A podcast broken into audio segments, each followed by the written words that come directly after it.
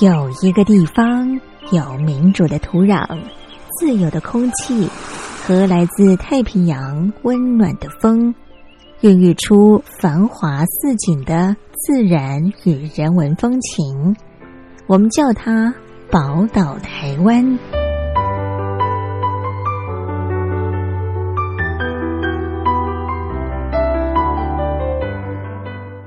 台湾进行式，六家制作主持。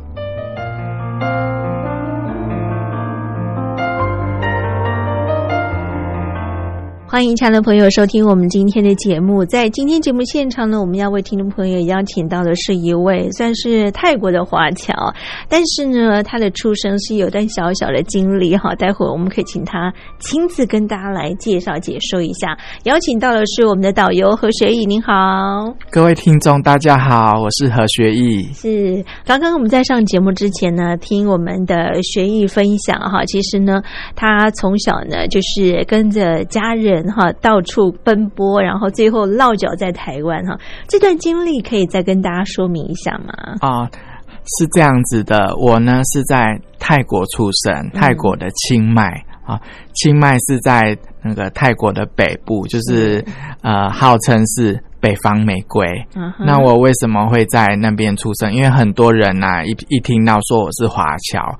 就会问我说：“哎，那你是爸爸是泰国人，还是妈妈是泰国人？因为大家心目中的华侨好像就是说，哎，可能你是混血儿这样子，或者是爸爸妈妈是台湾人，然后到泰国工作。那其实我们都不是，都不是。我们爸我爸爸跟妈妈，我们都算是华人，对，也可以讲是台湾人，但是我们是之后。”才变成台湾人的，对，我们后来才就是搬到台湾来。所以你们的祖籍应该是都是从云南过对，是云南，没错。因为那个时候啊，就是国共内战的时候，那大家都知道那个。战争的结果嘛，就是蒋介石就是呃率领军队就是撤退来到台湾。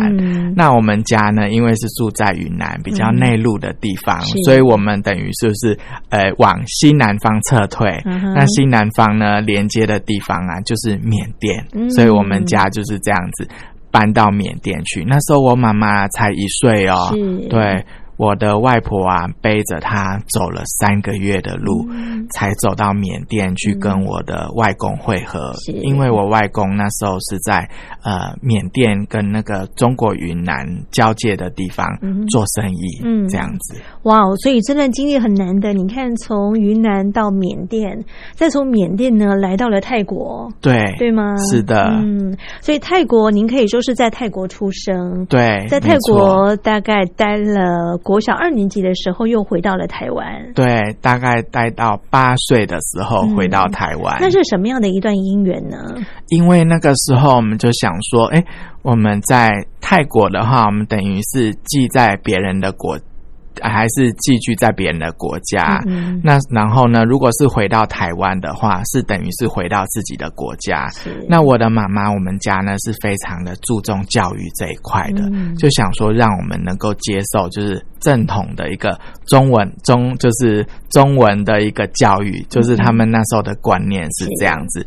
然后我外公呢，因为以前他就是国民党的军人，所以就透过这个姻缘的关系，就是一个牵线呢，我们。就申请，就是回到台湾这样子。所以当时你们从云南出来，没有想说再回到云南去啊？哦，就因为云南已经变了呀，也回不去了呀，对呀，是，所以就落脚到台湾了。是的，没错。嗯，所以从国小二年级到现在啊，所以大概在台湾也待了三十几年的时间了。对你来说啊，其实一路游走这么多的国家啊，你自己感觉上啊，这么多国家比较起来啊，你最喜欢哪个地方呢？呃，其实每个国家。都有它的特色哎，而且再来，我觉得喜欢的话要有前提的，因为喜欢你可以是说去玩的时候喜欢。那如果说去玩喜欢，那我非常喜欢东南亚，对，因为东南亚那边的人非常热情，然后呢，物价呢跟台湾比起来就可爱的多了，还有饭店对不对？我们在台湾哇住一个饭店可能都要哦。一万块钱很好的饭店，嗯可是如果在泰国的话，哇，房间又更大，可能一晚才五千块钱，你可以住两晚可。以对半砍。对呀、哦如果旅游的话，我觉得就是东南亚非常的好，嗯好，我们可以去放松心情。但是如果呢，你是呃定居哈，定居也要看哦，看年龄。如果说是退休人士，那我觉得台湾其实是不错，嗯因为台湾的老人家，嗯，现在去哪里都可以看到老人家会做自工，还有老人家会去哪边上课啊，对不对？你就说这台湾是适合安养的地方。适合，而且呢，台湾的医疗也是水准非常的高说高。到医疗，真的是 number one 的哈。对最近真的像台湾，其实在研发这个呃 COVID nineteen 的疫苗，其实有很长足的一个进展了哈。就又可以看到一道曙光又乍现了，对不对？是是的，嗯没错。是，所以在台湾啊，你看你定居这么久的一段时间，所以你刚刚讲的很好，就是说喜欢跟是否能够长期定居又是另外一回事了哈。没错，是的，，所以会在台湾长期定居下来，应该也是会觉得，嗯，在台湾在各方面的发展哈，其实是还蛮适合人居住的一个环境。是是，而嗯且台湾呢，相对于泰国的社会来讲的话，我觉得它算是比较公平的啦。嗯就是说，呃，贫富差距比较小。嗯嗯然后呢，其实如果说呃呃每个人呢都有机会能够受到教育，受到良好的教育，就是能够几乎都能够读大学。嗯，就算呢付不起学费，哎，也可以跟这个政府啊呃这借贷。好，我们有学贷，学贷我那时候也是学贷哦，哦对学贷，而且我们学贷就是说。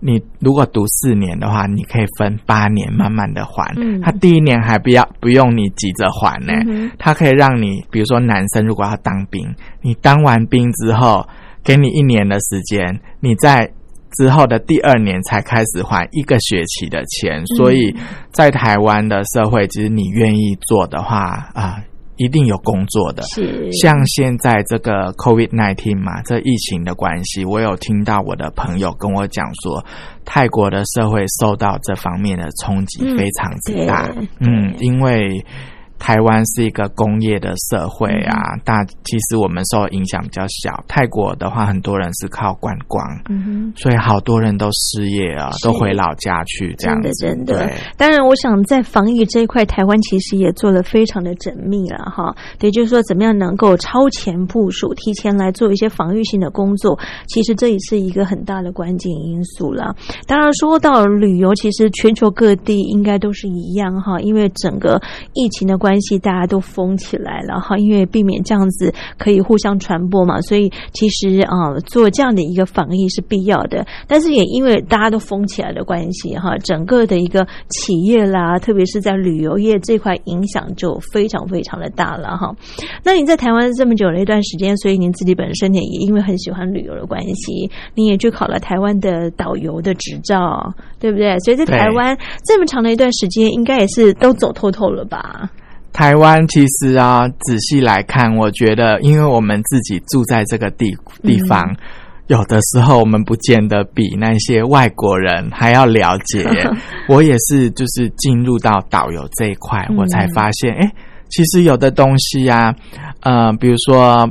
啊、一个外国朋友问我说：“哎，台湾有什么好买的？嗯，有什么好吃的？”哎，有时候还突然会愣一下耶。嗯所以我觉得当导游这这这个时候啊，其实是对我们自己的一个省省思。嗯就是说，哎，其实我们自己有时候住习惯了，我们反而不一定那么的完全了解对，。真的有时候，其实像我们本身是台湾人啊，有时候很多地方自己也没有办法能够真的完全走透，对，而且每个地方你要去深入了解，真的是需要做点功课，对不对？特别是您自己本身当导游，应该在这一块琢磨非常的多了哈。是的，嗯因为客人有时候会问，但是我们绝对不可以回答说我不知道。对，就算不知道，也要讲说，那我再帮您查查看。真的真的，所以呃，我想在台湾待了三十多年，而且您自己本身也喜欢旅游，从事旅游的这一块啊，在这一波的新冠病毒对你们来讲，应该也造成一些这些的冲击，对不对？嗯，这个冲击是非常非常的大，嗯因为呃，我想哦。除了本身就有在做国旅的旅行社，嗯或是比较大型的旅行社，他们能够做这个应变之外是，我觉得大部分的导游跟领队，如果不是做国旅的话，我觉得这段期间都是非常的呃这个刻苦的嗯这，样没。错。不过还好，台湾其实比其他国家提早解封了哈。在差不多五六月份的时候呢，事实上台湾就已经开始慢慢的做一些的开放啊，慢慢的恢复正常的生活了。像台湾呢，也已经发了这个消费券哈，希望鼓励大家都能够多多走出户外哈，希望能够大家啊、不能出国的同时，可以在台湾境内多去旅游，多去做消费的工作啊。所以在这一块，慢慢的旅游应该也开始慢慢的活络起来了吧哈。对这一块呢，是我觉得是非常非常的夯的，嗯因为嗯，我们导游啊，就是因为政府的德政嘛，就是让我们能够去受训，然后有获得一些补助。是。那我就透过这样的一个机会，有认识到有一些旅行社，嗯。那有的旅行社他们是做这个呃国国内的旅游，他告诉我说，那个暑暑假要到那个外岛的机票几乎就是都买票不到了。难求，，对。真，的。是特别像现在啊，又是暑假时间哈，在离岛、外岛地方，其实都是人潮非常非常的多，再加上澎湖像现在又是花火节的旺季哈，所以其实很多人其实要去各地去旅游，真的就是要提前先预约，没有预约的话，可能就是没有办法能够很快的去享受那样的一个欢乐的氛围，对不对？是的，可啊能连到都到不了真哦的，。尤其像假日的时候，塞车就塞翻了哈。是啊对，所以这也是一种呃，算是对旅游业来讲，算是一个慢慢的复苏的一个机制啦哈。对，对你们来讲，可以弥补在之前的几个月大家可能没有办法出去旅游的时候，呃，稍稍有一些回补吧哈。对，不过对我们的和学义导游来讲啊，自己本身除了当导游之外呢，呃，对于泰国来讲，你自己本身也是泰语非常非常精通了，对不对？啊、不敢说精通啦，因为我毕竟小时候就来到台湾了，嗯对。但是我是后天就是说，又还有在继续自修这样子，又在继续学习，对。所以在台湾，您自己本身呢接所谓的泰语的这个通译的工作，有一些泰语的一些游客来到台湾的时候，你本身也可以当地陪啦，哈，做一些导游介绍、解说的部分，对不对？是的，这部分的话就是我的工作了，嗯对，我的专业就是啊泰语导游。是，我觉得当导游是一个很棒的工作哈，可以带着大家到处去玩，对不对哈？是，是相对起来压力会比较小一点呢。嗯，我觉得这是要看每个人的个性哎、嗯因为像我的话，我之前呢、我是在那个工厂里面电子业里面工作。嗯，那其实电子业的话，就是主要你处理的部分就是，哎，生产率的问题，你要解决的是那种数学的问题，嗯。或者是你要找出那个一些原因，哈，比较它比较不是人的问题，嗯。它比较是事情的问题、嗯。流程的问题。那啊、呃旅游业的话呢，其实你面对的都是人，嗯不管是你的呃客人，或者是说司机，或者是领队，嗯。或者是说公司，全部都是人的事情，嗯。所以看要看说。你是不是一个喜欢啊、跟人家沟通的人，跟人家分享的人？嗯的如果喜欢的话，我觉得这个工作就很适合。哎，真的是游刃有余了哈。对，不过对你来讲，应该是还蛮适合跟人接触的，对不对？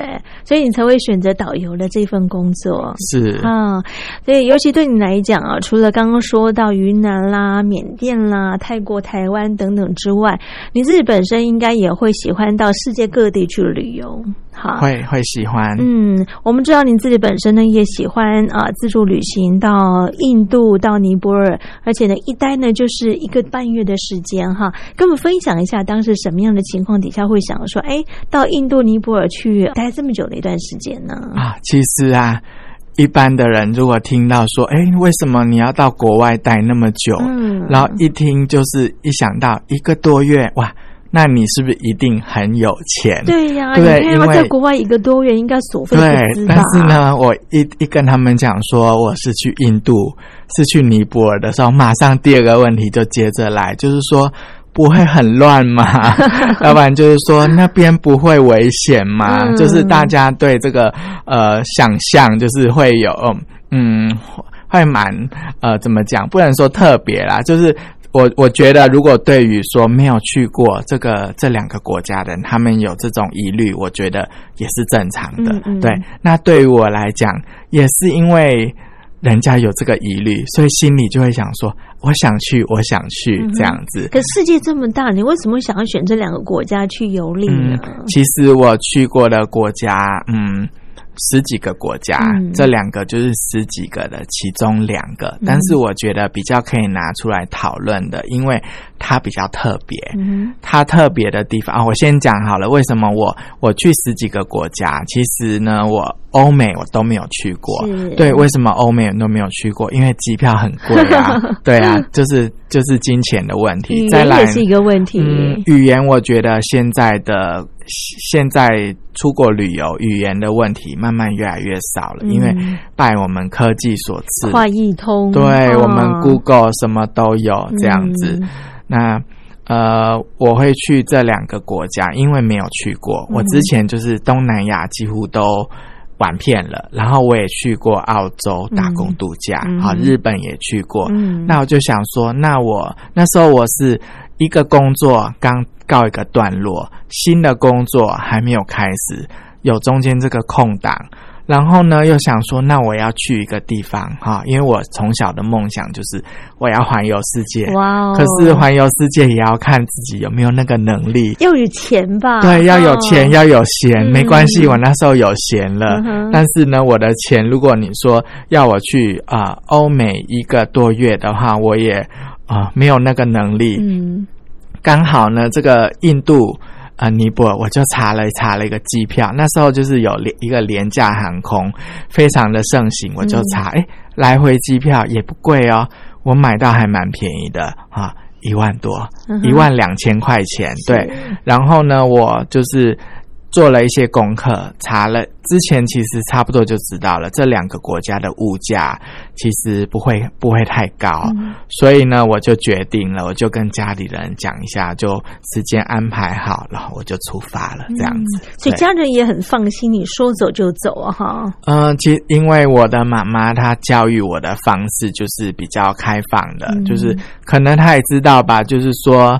呃，你去反对其实也没有用。嗯。再来，可能是我做事情会让他放心，嗯，所以他觉得说，哦，这个是我喜欢的，我要的，他他就她觉得 OK，但是他也不是说完全的答应，他也是会有一个前提，就是说，哎，那你去的话，你要去多久？嗯会问一下哈。如果问他讲说，哎，我要去个一年，我觉得应该就 就不会答应了。所以那个时候就计是划说要去一个半月的时间啊。对，差不多是这样计划。所以这一个半月你都想要怎么去游历呢？嗯，我的我旅游啊，一个多月的话，其实我就是会先网络上先查一下，说这个国家呢，它主要的景点有哪些地方，嗯然后看看呢，之前有有人去管过，他玩的方式是怎么样，会参考一下，然后把有的景点呢，我就会稍微做一个取舍。好，如果有的人呢，他是去很多很多地方，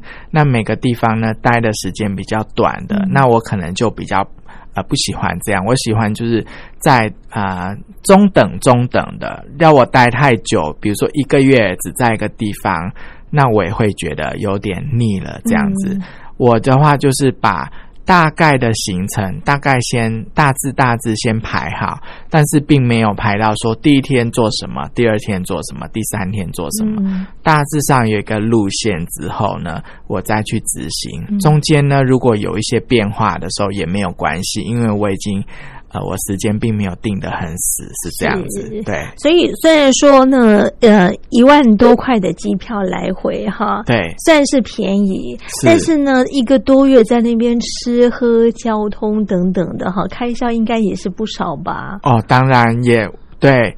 我也也不敢跟大家讲说，哎、其实为了才花多少多少哈，我觉得这个就是我也没有做到那个地步。嗯哼。哎、我的花费我觉得还算是正常的，因为第一个我不是很爱 shopping 的人，嗯对，所以其实我买东西就是买一点一点少少的哈，比较高单价的东西我没有买，嗯。其实大部分都是花在啊、呃必须的必须上面，比如说住的啊、吃的啊、交通费啊，或者是啊、有一些地方一定要进去看的一些景点，我大概花的是这一方面。那我可以跟大家讲，我大概花了加上机票，大大差不多花了五万块钱台币。这样子可以待一个多月啊？对，不知道大家觉得这样算是呃，这样算划算吗？还是觉得哎，刚刚好啊，五万块算 OK？他们当地的消费算是便宜的吗？啊、当地的消费算是很便宜了，真的很便宜。我举一个例子好了，嗯其实应该是说，你贵的也有啊，我们有钱有有钱玩的方式，嗯便宜有便宜玩的方式。那我的话就是会考虑，就是说，呃。安全跟卫生，嗯啊，这这两个的话，就是尽可能要达到这两个呃这两个呃标准。是嗯，我打个比方好了，到尼泊尔的时候，尼泊尔呢主要是去做什么呢？它的首都是叫做那个，哎，忘记首都啊，加德满都。这个首都呢，它主要就是看那些世界文化遗产、那些神庙。嗯那还有另外一个地方呢，是叫做波卡拉。波卡拉这个地方，它主要就是可以去爬山，可以去践行。那我就有去参加践行的活动哈，践行我花了十一天的时间去走健走。那我们健健走就是啊、我把我的大行李寄放在我们住的那个城市里面哈，市区的饭店。然后就背着一个小背包，就是大概有三四套衣服，嗯。好，然后还有洗衣粉啊、嗯。肥皂啊，因为要洗嘛，好，我们爬十几天，嗯。衣服不够，还有要比较厚的衣服。那重点来了，就是住的地方哦，我们住在山里面的山那个是一样的，其实事实上它的状况是一样的。哼哼哼哼，我想到了，如果想要避免你的资料被窃取，诶，如果常常更换什么密码啊那些，是不是可以有效的来杜绝这方面的问题啊？呃，这个部分的问题应该是嗯企业内部的资讯安全的部门他们要去处理的。是，这跟我们是不是呃一直更换密码应该没有什么关系。嗯哼哼哼，OK，好，那律师最后有没有什么要补充的？呃，最后我要补充的是，如果大家今天收到一个东一个包裹，嗯。那这个东西确定不是你买的，嗯。那如果确真的非常确定不是你买的，嗯。请你务必一定要做好保护自己的动作，嗯哼，因为现在呃电商越来越发达，尤其现在又疫情，对，所以电商的业绩一定是直线上升。哦，那如果他们的业绩直线上升，那有的时候如果有一些不孝的卖家，他嗯。透过一些管道取得你的个资，寄东西给你，对，那实际上是为行销之实。嗯。好，那这个东西如果又是违法的，嗯。可能会影响到你的权益。嗯，好，嗯最简单的就是我刚刚讲的，你有可能会成为刑事被告。哦，好可怕。比如，说像嗯。我们在买很多的保健食品，是。那个都需要经过我们政府单位的核准。是，对，那如果那些东西没有经过核准，就在台湾卖的话，嗯。那可能会有问题。嗯哼，所以到时候可能就会变得有，比如说可能有走私的问题，或者可能有药事法的问题，嗯，或是可能有其他各式各样的法律问题。嗯。所以如果大家真的担心，最好的保障自己的方式就是到警察局，是，你就说那是人家记错了，或者你就跟他说那个叫遗失物，嗯哼，哦，警察他也会收啊。是。OK，就是也要保持它的包装完整比较好哈。对，但是建议大家，好，建议大家嗯一定要录影存证哦。OK，好。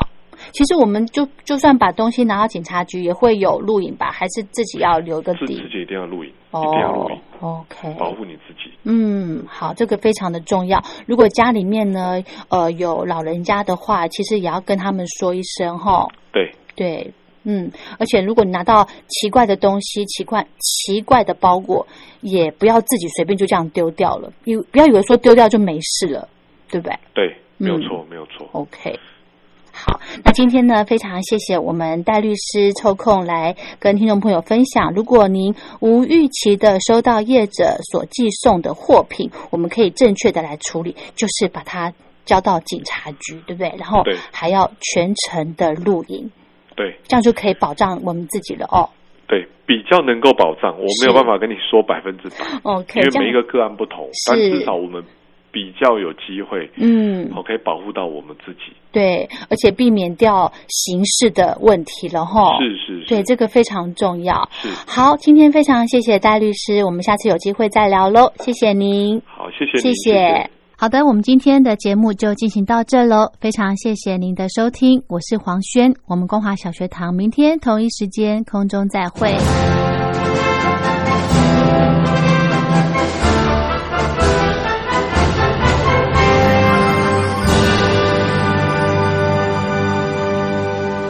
你脱贫了吗？年轻时候的习近平就深知贫困之苦。我当时和村民们辛苦劳作，目的就是让生活过得好一些。因此，扶贫一直是习近平的重要工作。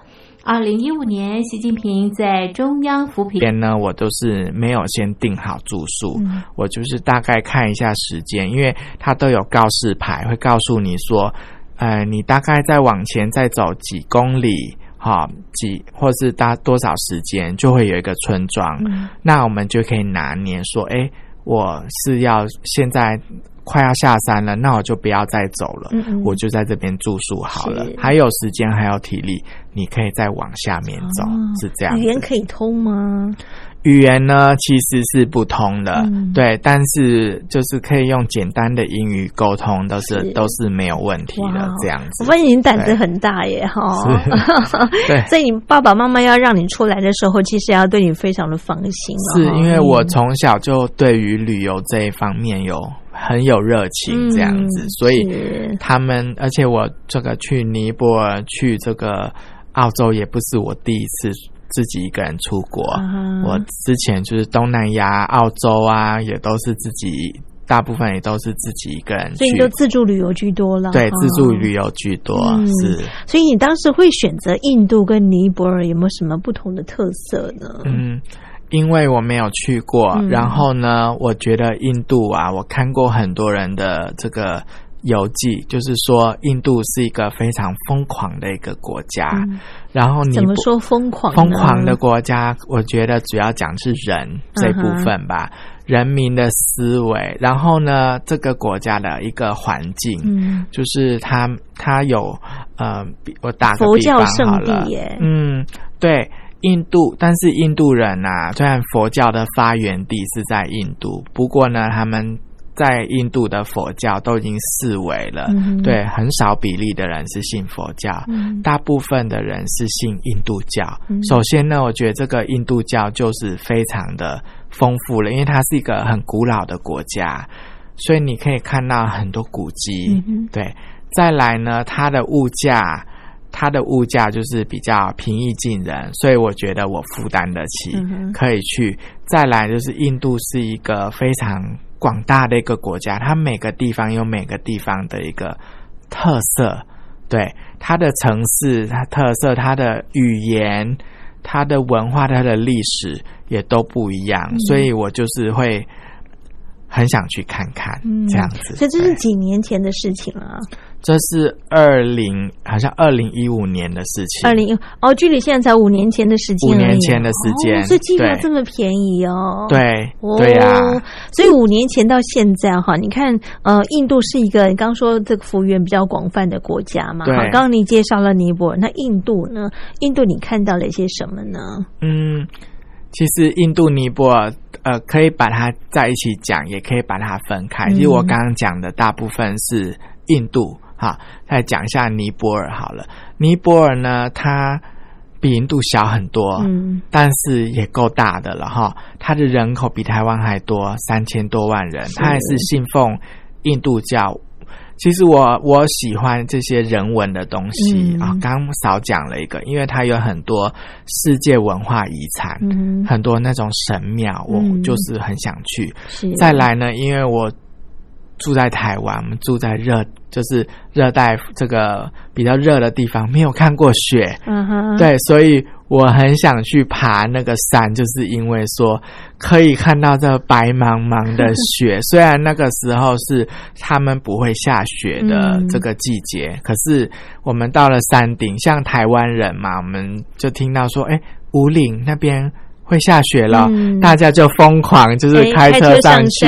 可是其实过两天那雪就融掉了，嗯山上就没有雪。可是那边我爬到最后一两天的时候，我在的那个地方啊，就是三百六十度都看得到雪。是，对，就哇，所以那个高度大概是几千公尺啊？呃，我爬到最高的地方是四千公尺，四千公尺，三千多就已经开始会有高山症了哈。对，没错，会有所以应。该也会做一些万全的准备了。是呃，爬那时候有听人家讲说，嗯就是我我我最后的行程，我就是一天不爬太多。嗯然后呢，其实我倒数第二天的时候，我自己感觉到就是有一点跟其他天不太一样，就比较容易累。嗯，那我就告诉我自己说，今天就是爬少一点就好了，嗯就不要不千万不能逞强。然后我爬的时候去，其实我很喜欢交朋友啊。嗯我那时候去尼泊尔是，我先在印度啊，飞机飞到印度，